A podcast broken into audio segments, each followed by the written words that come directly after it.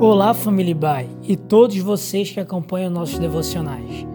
Aqui é o Lucas Aragão e este é o devocional diário da Igreja Batista Avenida dos Estados, em Curitiba, Paraná.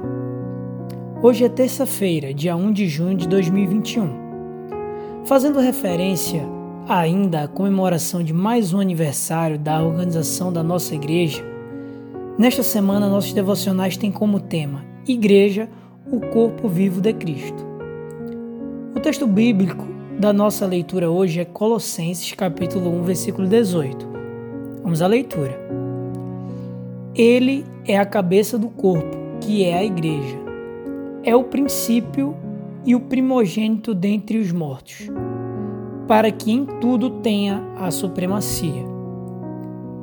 A imagem da igreja como corpo de Cristo, aqui neste texto de Colossenses, enfatiza o senhorio e o seu comando na igreja e em nossas vidas.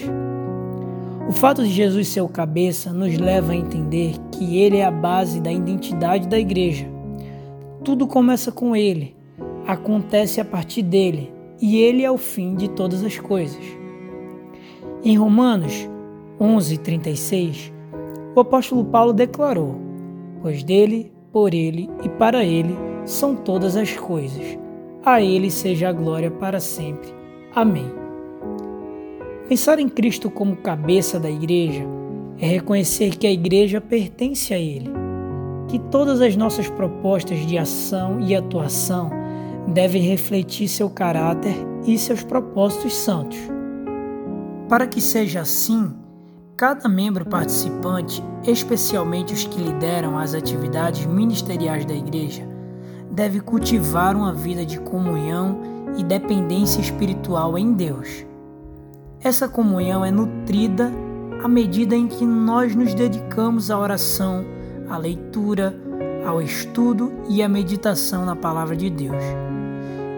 Isso nos torna aptos para discernir a vontade de Deus claramente.